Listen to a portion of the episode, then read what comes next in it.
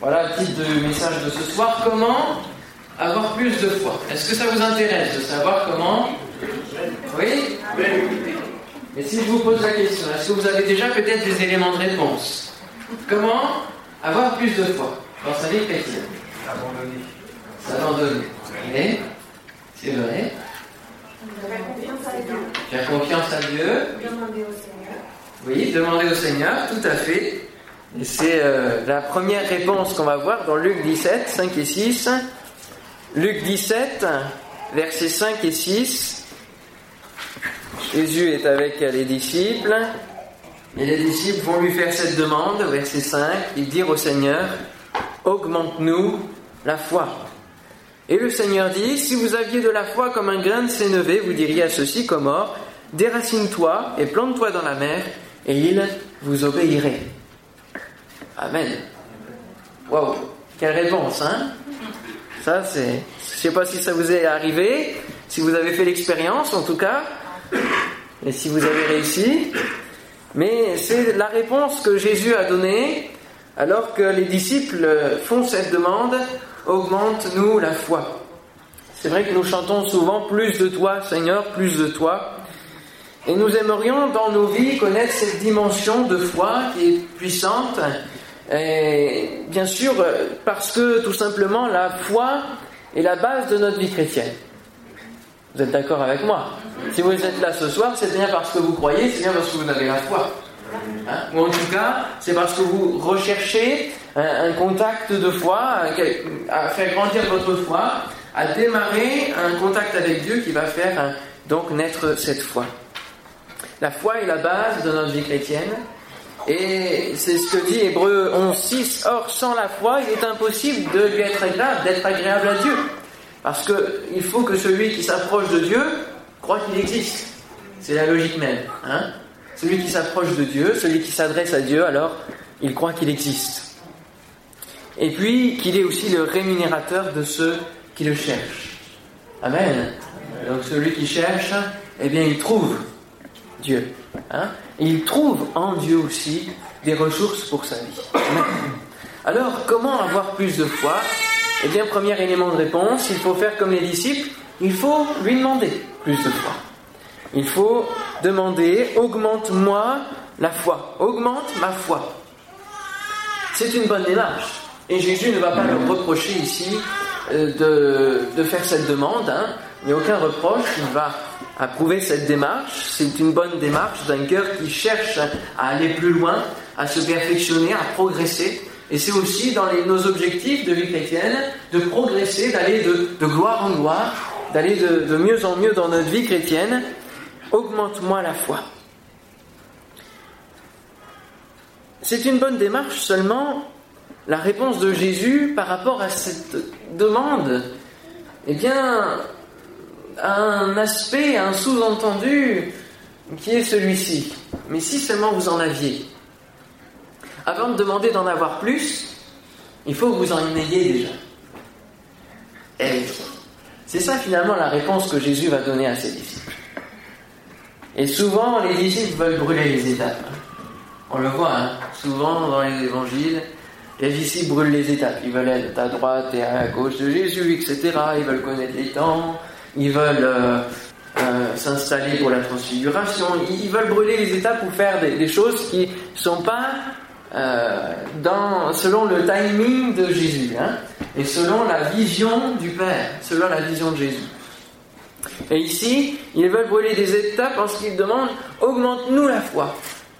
Seulement, eh bien, il faut que vous en ayez. Il faut que vous en ayez déjà, d'abord pour commencer, déjà avoir un peu de foi. Hein. Si vous aviez de la foi comme un grain de sénévé, un grain de sénévé, je ne sais pas si vous en avez vu, hein, mais c'est une des, plus petites graines. Hein. Euh, grain de sénévé, c'est tout petit, comme un, un grain de moutarde. Eh bien, avec ce peu de foi-là, vous feriez déjà des choses impossibles et des choses jamais vues sur terre, des choses surnaturelles. Rien qu'avec ce peu de foi, vous feriez tout cela. Hein Déracine-toi, plante-toi dans la mer et il vous obéirait. Donc c'est vraiment une foi invincible, hein d'accord? Une foi inébranlable.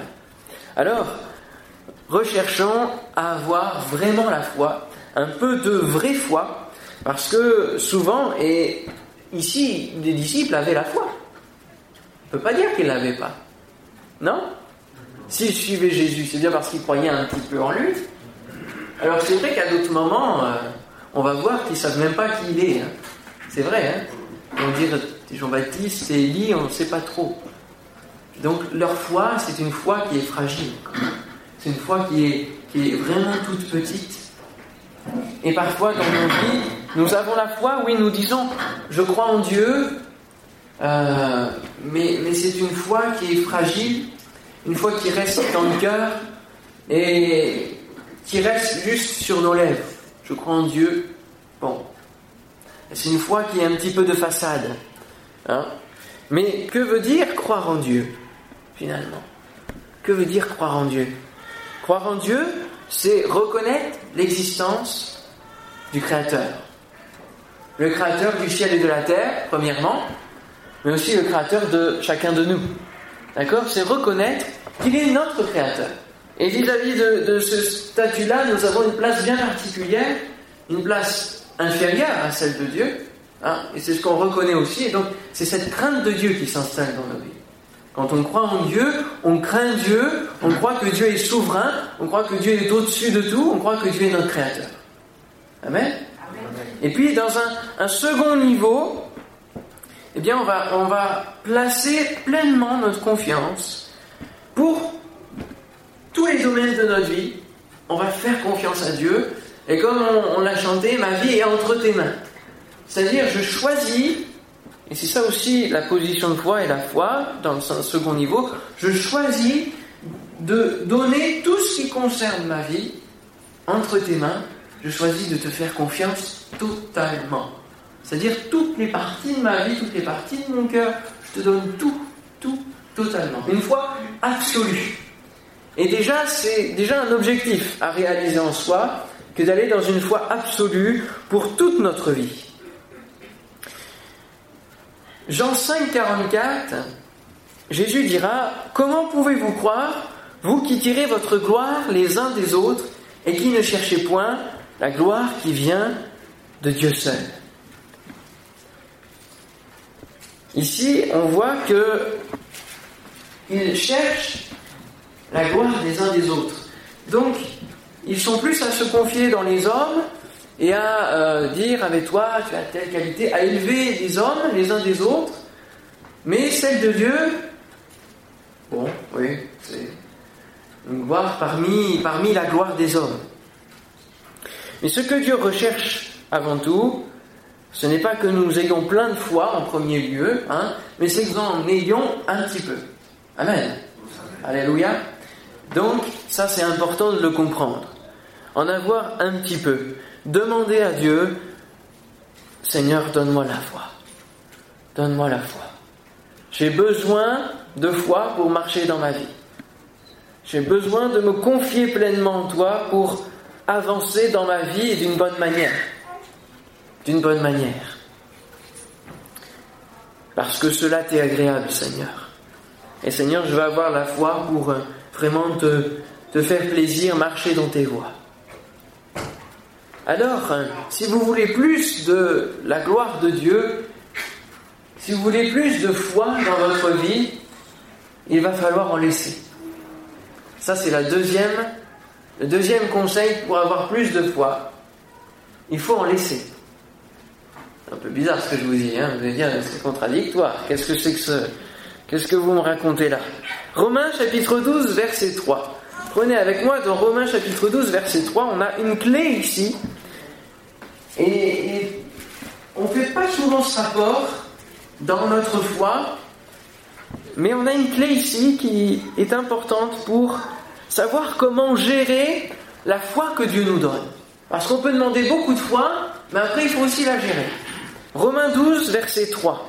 Il nous est dit, c'est Paul qui parle, par la grâce qui m'a été donnée, je dis à chacun de vous de n'avoir pas de lui-même une trop haute opinion, mais de revêtir des sentiments modestes selon la mesure de foi que Dieu a départie à chacun. Amen.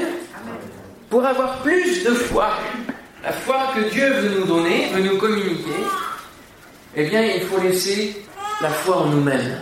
Il faut faire de la place et diminuer la foi que nous avons en nous-mêmes. L'opinion que nous avons de nous-mêmes, la trop haute opinion que nous pouvons avoir de nous-mêmes. Hein, souvent, euh, on s'appuie sur nos propres capacités, sur nos propres forces, sur euh, nos talents, sur euh, notre assurance. Et le fait de s'appuyer sur cela dans notre vie ne nous donne pas la nécessité de demander à Dieu sa foi. Et du coup, notre vie est remplie de la foi de nous-mêmes. On n'éprouve pas le besoin de demander la foi à Dieu, de s'appuyer sur Dieu. On pourrait citer plein d'exemples. Hein. La foi, là, par exemple, si, si je, prêche, là, je pourrais m'appuyer sur mes capacités euh, oratoires, sur euh, mon assurance, euh, à être à l'aise avec vous, etc. Je pourrais m'appuyer et puis dire, voyez, bon, euh, si je prêche bien, c'est un peu grâce à moi. Hein je pourrais dire ça. Parce que on a la facilité de s'appuyer sur soi, sur ses capacités, n'est-ce pas? Et puis quand à la fin vous avez deux trois compliments, bon, ça, bon, je suis pas contre, hein, mais forcément, ça, réjouit. Mais on n'éprouve plus le besoin, et c'est un des dangers aussi pour le prédicateur, on n'éprouve plus le besoin de s'appuyer sur Dieu quand tout va bien. Et c'est comme ça que des fois certains serviteurs, eh bien, au summum de, de, leur, de leur ministère, font une chute vertigineuse parce que, et c'est en grattant qu'on va bien voir qu'ils ne s'appuient pas sur Dieu, mais ils ont tout construit sur eux-mêmes, sur eux-mêmes. Et ça peut nous arriver dans divers domaines de s'appuyer sur nous-mêmes, dans les études, dans euh, le couple, etc., de s'appuyer aussi sur ses capacités et de ne plus faire confiance à Dieu, ou en tout cas de ne plus éprouver ce besoin. Si nous croyons beaucoup en nous, si nous avons l'assurance de mener notre vie sans avoir besoin de Dieu et de prendre nos décisions sans le consulter, eh bien forcément nous n'aurons pas beaucoup de foi pour lui et euh, il ne servira pas hein, de lui demander augmente ma foi parce qu'il va nous répondre, eh bien fais un peu de place, descends un peu de, ton piédestal, hein, de ton échelle, et puis considère vraiment qui tu es, et qui tu es par rapport à moi. Reviens à la place que tu dois avoir. C'est pas que Dieu nous écrase, non, mais il nous dit que celui qui s'abaisse, eh bien sera élevé en son temps, alors que celui qui s'élève sera abaissé. Donc, reviens à des sentiments modestes, parce que tout ce que tu peux faire aujourd'hui, c'est bien parce que premièrement, je te donne le souffle de vie, n'est-ce pas? Parce qu'on a beau avoir des capacités, on a beau avoir des talents, si Dieu décide de couper le fil de notre vie, eh bien nos, capacités et nos talents ne serviront pas à grand-chose, hein, ne serviront plus. Et puis, euh, si tu peux faire tout cela, c'est bien parce que je t'accorde la grâce, c'est bien parce que c'est moi qui t'ai donné les talents, c'est moi qui t'ai mis en, toi ces talents, ces capacités que tu peux développer, et cela dans, la, vue et le but de ma gloire, et non pas de ta propre gloire. Donc comment avoir plus de foi Il faut en laisser de, la nôtre, hein, la foi qu'on a en nous-mêmes. Et puis, euh, comment celui qui se croit arrivé peut-il encore avoir besoin de foi? Parce qu'un coureur qui se croit arrivé, bah, il n'a plus besoin de, de foi. Hein? Il a plus besoin de croire que, que tout est encore euh, à faire, que tout est... Non, pour lui, tout, tout est joué d'avance, tout est fini. Donc il n'y a plus besoin de foi. Et parfois dans nos vies chrétiennes, eh bien, nous n'avons plus d'objectif euh, pour développer notre foi. Et notre foi, c'est un muscle, et un muscle qui s'exerce. Et la foi ne peut pas exister sans acte, sans œuvre. C'est ce qu'il est dit dans la parole de Dieu. Alors nous, comme on se détache et parfois on sort d'un arrière-plan catholique qui dit qu'on est sauvé par les œuvres et par les mérites, et eh bien du coup, on, se détache des œuvres et, on dit c'est la foi, c'est la foi, c'est la foi seule. Sauf que la foi seule, eh bien elle ne tient pas.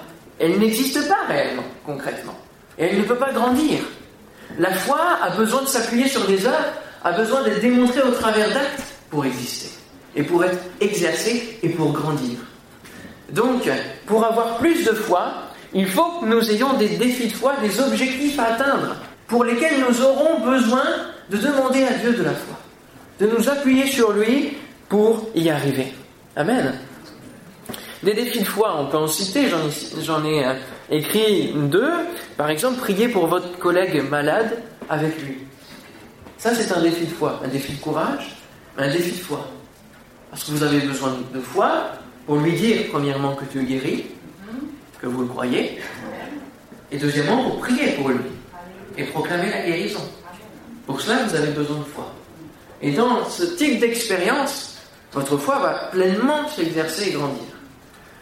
Un autre exemple, exprimer un don spirituel. Il n'y a pas besoin d'aller forcément à l'extérieur pour exercer sa foi. Déjà, au sein de l'Église, pendant le culte, encore besoin de courage, pas exercer un don spirituel parfois. Hein. Et, puis, et puis, besoin de foi aussi. Parce qu'il est dit hein, dans la parole que celui qui exprime un don aussi, il le fait en, toute, en toute foi hein, en Dieu. Il le reçoit, croyant que ça vient de Dieu. Puis après, le reste de l'assemblée juge, mais euh, en tout cas examine. Mais on a besoin de foi aussi pour exercer un don spirituel. Voyez, ça, ce sont des défis de foi, des objectifs à atteindre dans notre foi qui vont nous permettre de la faire grandir.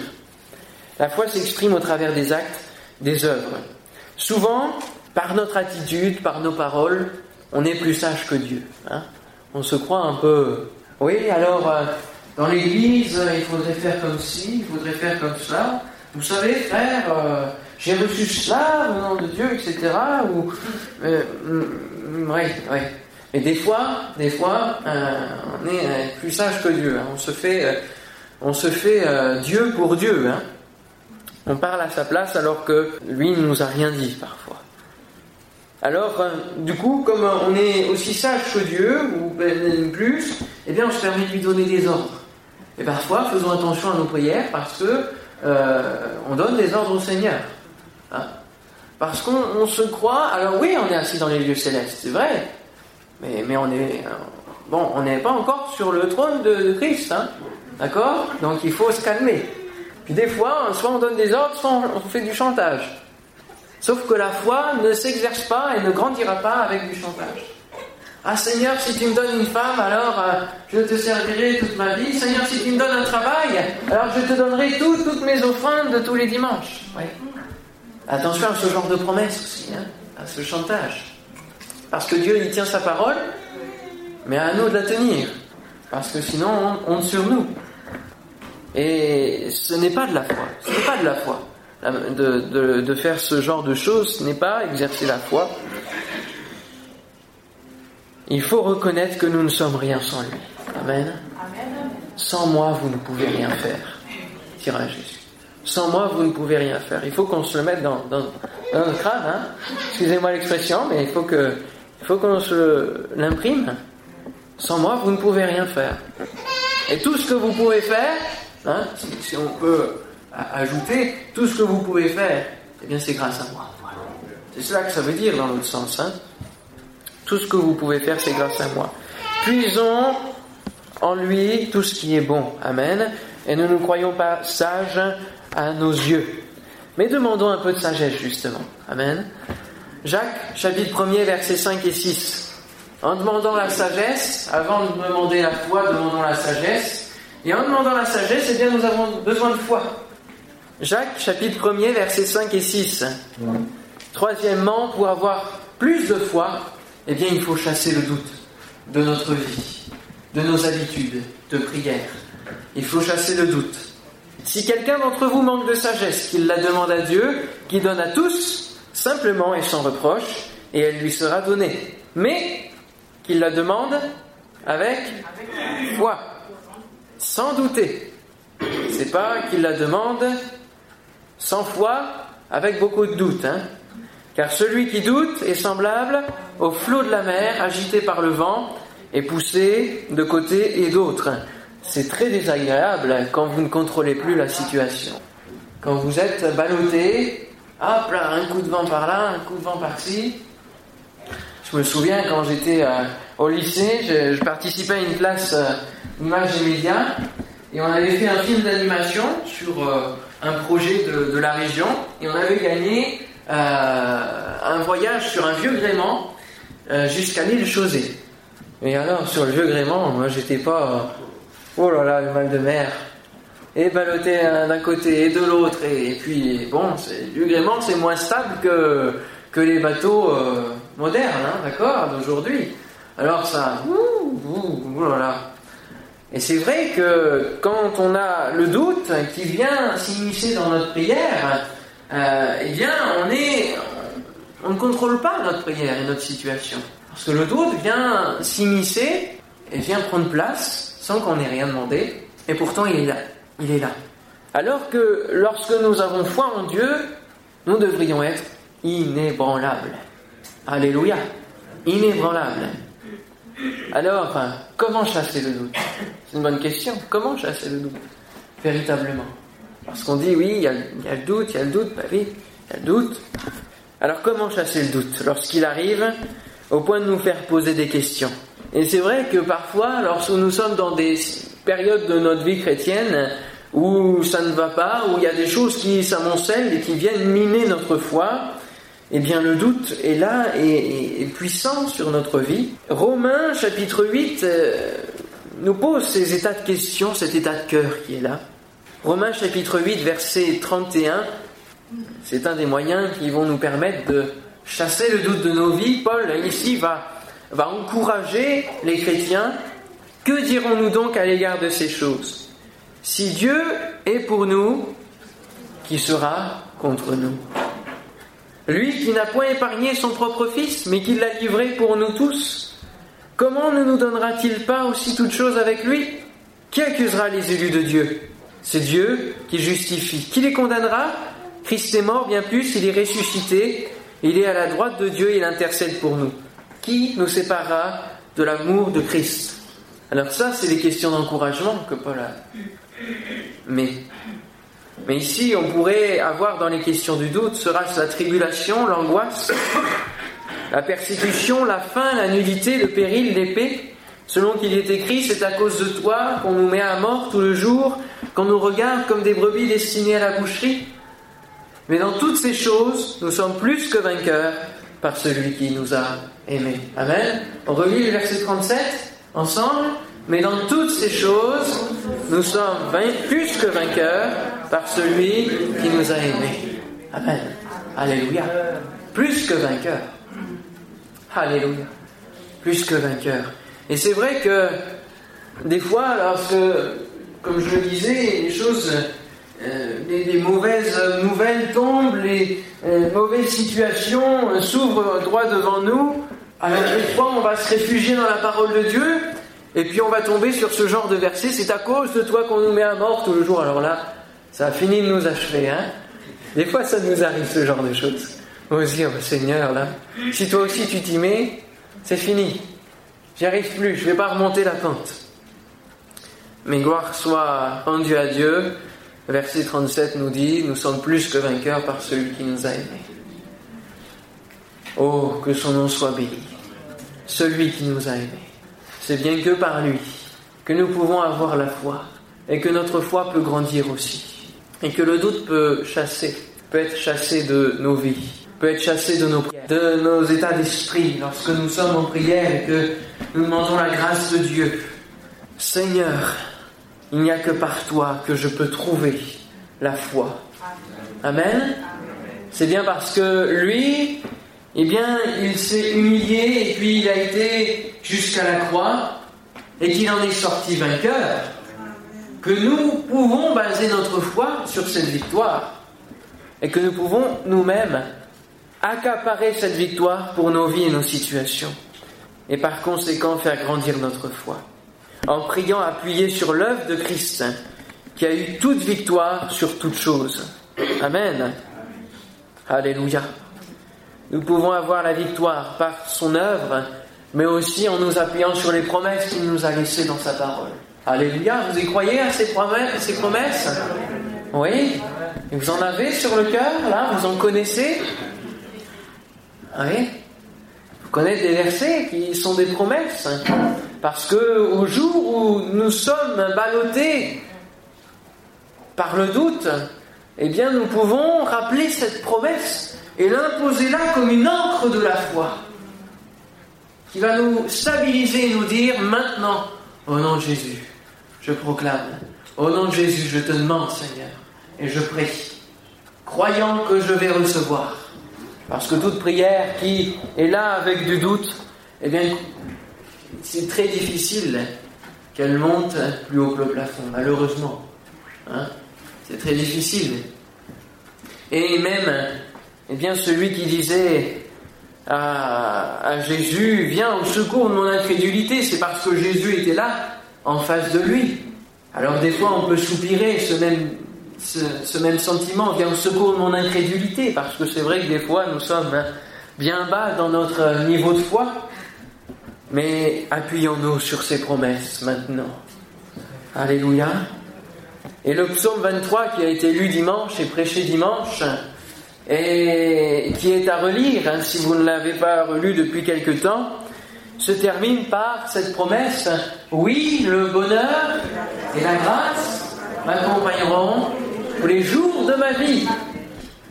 Tous les jours. C'est pas un jour sur deux.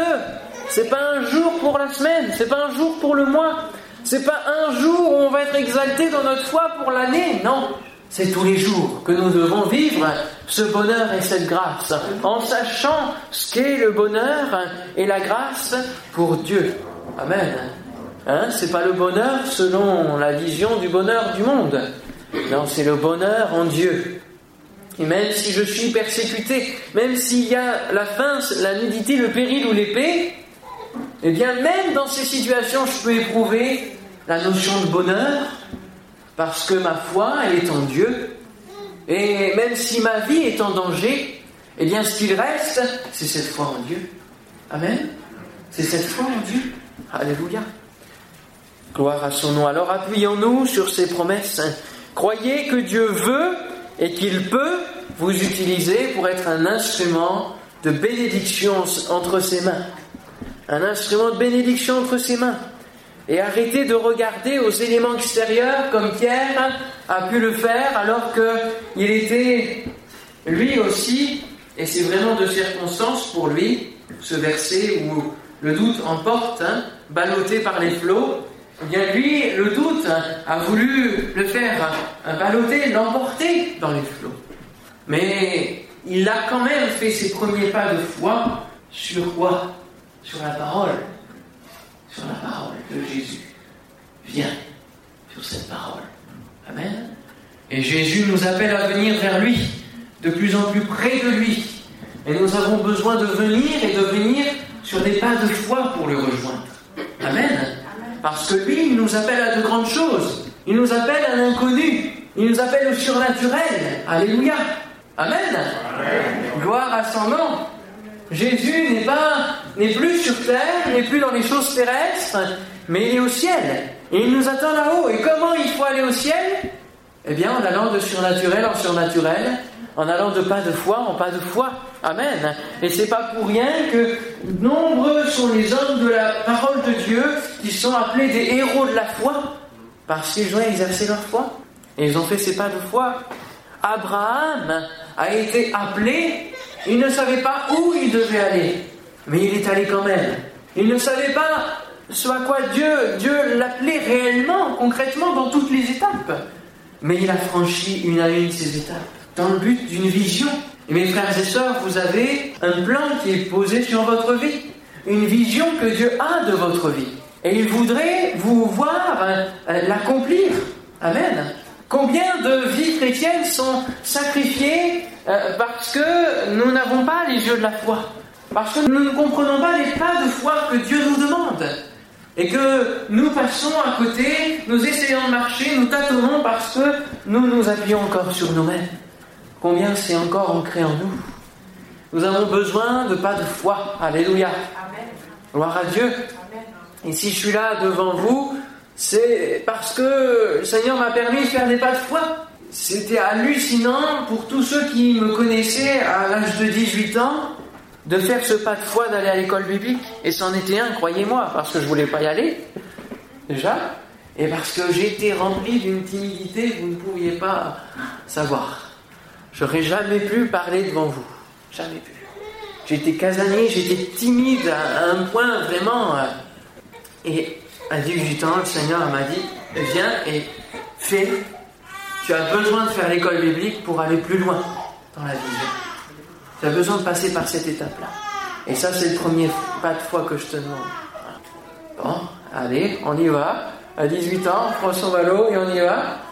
Mais vous savez que vous avez fait le pas de foi et que vous êtes dans la volonté de Dieu parce que en faisant ce pas de foi, il y a un bonheur, il y a une présence qui est là, qui vous envahit et qui confirme que vous êtes dans la bonne direction.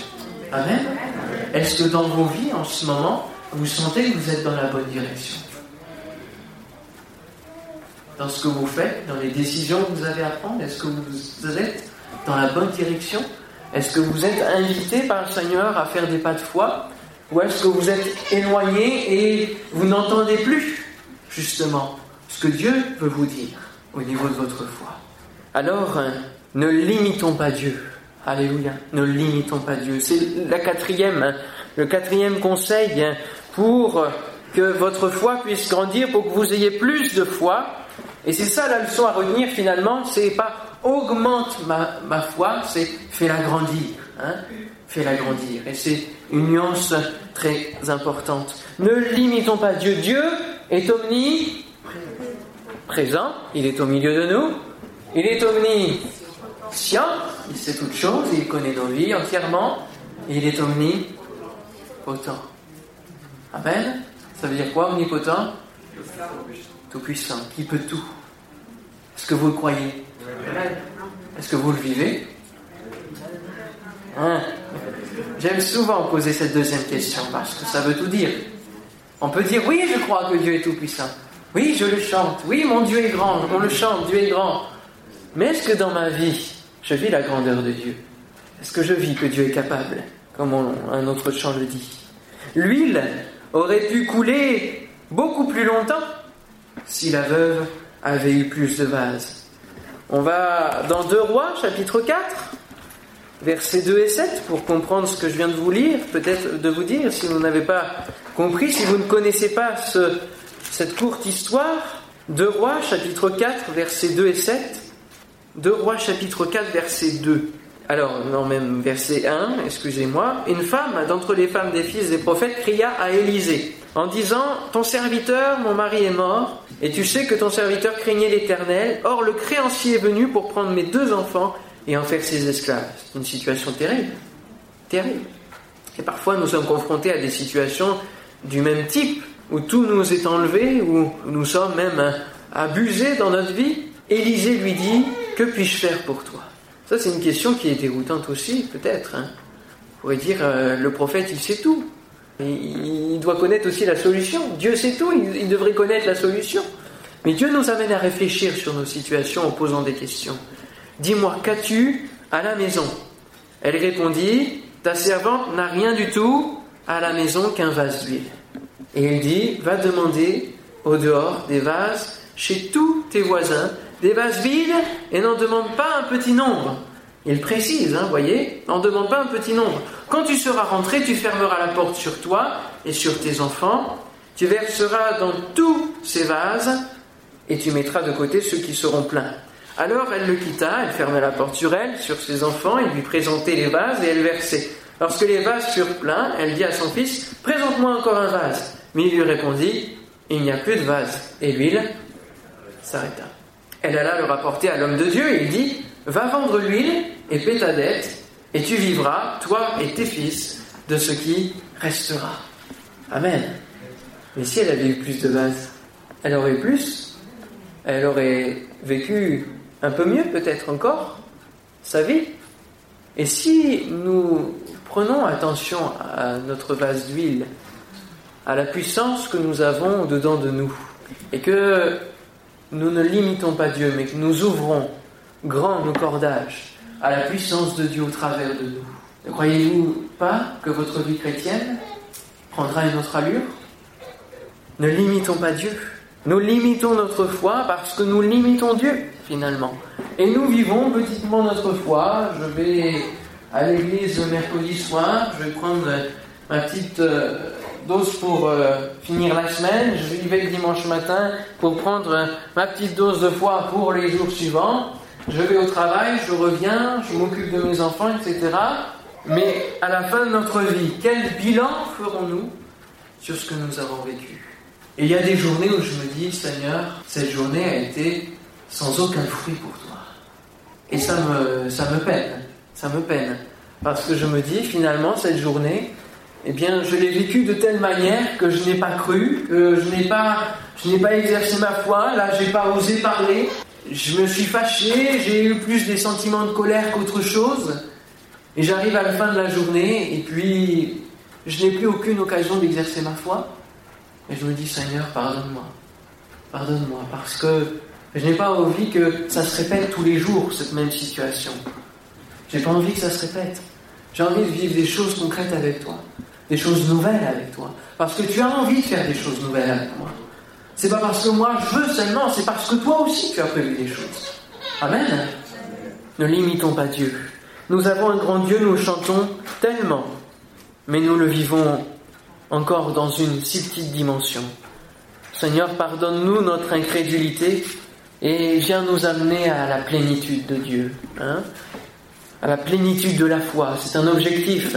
Éphésiens chapitre 3, versets 19 et 21, et ce sera le dernier passage que nous prendrons ensemble. Éphésiens chapitre 3, versets 19 à 21. La foi est un domaine si vaste à prêcher qu'on pourrait y passer des heures, donc je ne vais pas m'étendre sur le, lien entre la foi et l'amour de Dieu aussi. On a besoin vraiment d'être animé de cet amour-là. Il va aussi euh, être en lien hein, avec la foi, comme deux, rails parallèles. Éphésiens 3, 19, 21, connaître l'amour de Christ qui surpasse toute connaissance, en sorte que vous soyez remplis jusqu'à toute la plénitude de Dieu. Or, à celui qui peut faire par la puissance qui, qui agit en nous, infiniment au-delà de ce que nous demandons ou pensons, à lui soit la gloire dans l'Église et en Jésus-Christ dans toutes les générations, au siècle des siècles. Amen. Amen toute la plénitude de Dieu. C'est un objectif pour notre vie, de connaître toute la plénitude de Dieu chaque jour, au quotidien. C'est ce à quoi nous devons tendre également. À lui soit la gloire dans l'Église. Et la gloire dans l'Église ne peut qu'avoir lieu que si elle se manifeste au travers de nos vies. Amen. On peut chanter la gloire de Dieu, la gloire de Dieu dans, ce monde, dans la création, etc. Mais la, plus grande gloire aussi qu'il peut y avoir, c'est la, foi qui s'exerce en nous. Voyez? Le fait que ses enfants lui font pleinement confiance. Ça, c'est pour la gloire de Dieu. Ça le réjouit, ça fait sa gloire. Et en Jésus-Christ, alors en Jésus-Christ, il n'y a pas de problème. Il a accompli pleinement la gloire de Dieu. Amen. Hein. il n'a rien fait pour lui-même, mais tout a été pour la gloire du Père dans toutes les générations. Dans toutes les générations. Il y a eu des périodes, et les périodes de réveil sont des périodes de gloire. C'est au moment où le réveil décline, le moment où le réveil décline, c'est le moment où la gloire n'est plus à attribuer à Dieu, mais est attribuée à l'Église, aux hommes. La gloire ne doit pas être attribuée à l'Église, mais doit se manifester dans l'Église. Et c'est là que le réveil a lieu. C'est là que le réveil a lieu et puis au siècle des siècles, dans toutes les générations. Nous ne devons pas être une génération qui a moins de foi que la génération précédente. Mais nous devrions être une génération qui en, qui en a beaucoup plus. Nous devrions démontrer dans nos vies des actes de foi, des choses qui ne se sont jamais passées jusqu'alors. Amen. Alléluia. N'ayons pas peur de vivre des choses inconnues, des choses nouvelles dans notre foi. Hein? des choses que la Bible ne dit pas. Il faut être en conformité avec la Bible, hein? Comprenez bien ce que je dis. Mais il y a des hommes dans la parole de Dieu, c'est les seuls à avoir vécu cela. Personne d'autre n'a jamais vécu. C'est Samson, il me semble, hein, qui va tuer les hommes avec une mâchoire d'âne. Personne d'autre n'a fait ça. D'accord? Alors, nous, nous pouvons aussi vivre de telles choses nouvelles que nous seuls allons vivre. Mais sommes-nous prêts à les vivre? Sommes-nous disposés? Sommes-nous à l'écoute de Dieu? Alors laissons cette puissance agir en nous, la puissance du Saint-Esprit dans nos vies. Amen. Laissons au Saint-Esprit toute liberté, tout champ d'action dans notre vie et nous verrons que notre vie chrétienne prendra une autre allure. Que son nom soit béni. Amen. Alors en conclusion, voilà, on va fermer nos yeux, on va courber nos fronts et puis je vais donner deux, trois trois manières ou trois attitudes à avoir maintenant dans ce temps de prière. Pour ceux qui ne connaissent pas Dieu, premièrement, eh bien faites ce premier pas de foi en lui demandant de se révéler à vous. Et puis pour ceux qui connaissent Dieu, exercez votre foi et demandez à Dieu de voir les défis de foi qui vous environnent et qu'il met au-devant de vous. Et pour ceux qui sont déjà dans une dimension de foi, comme j'ai pu l'exprimer, eh bien demandez à Dieu le don de foi qui fait partie des dons spirituels. Demandez-lui que vous exerciez ce don spirituel dans le but de bénir votre prochain.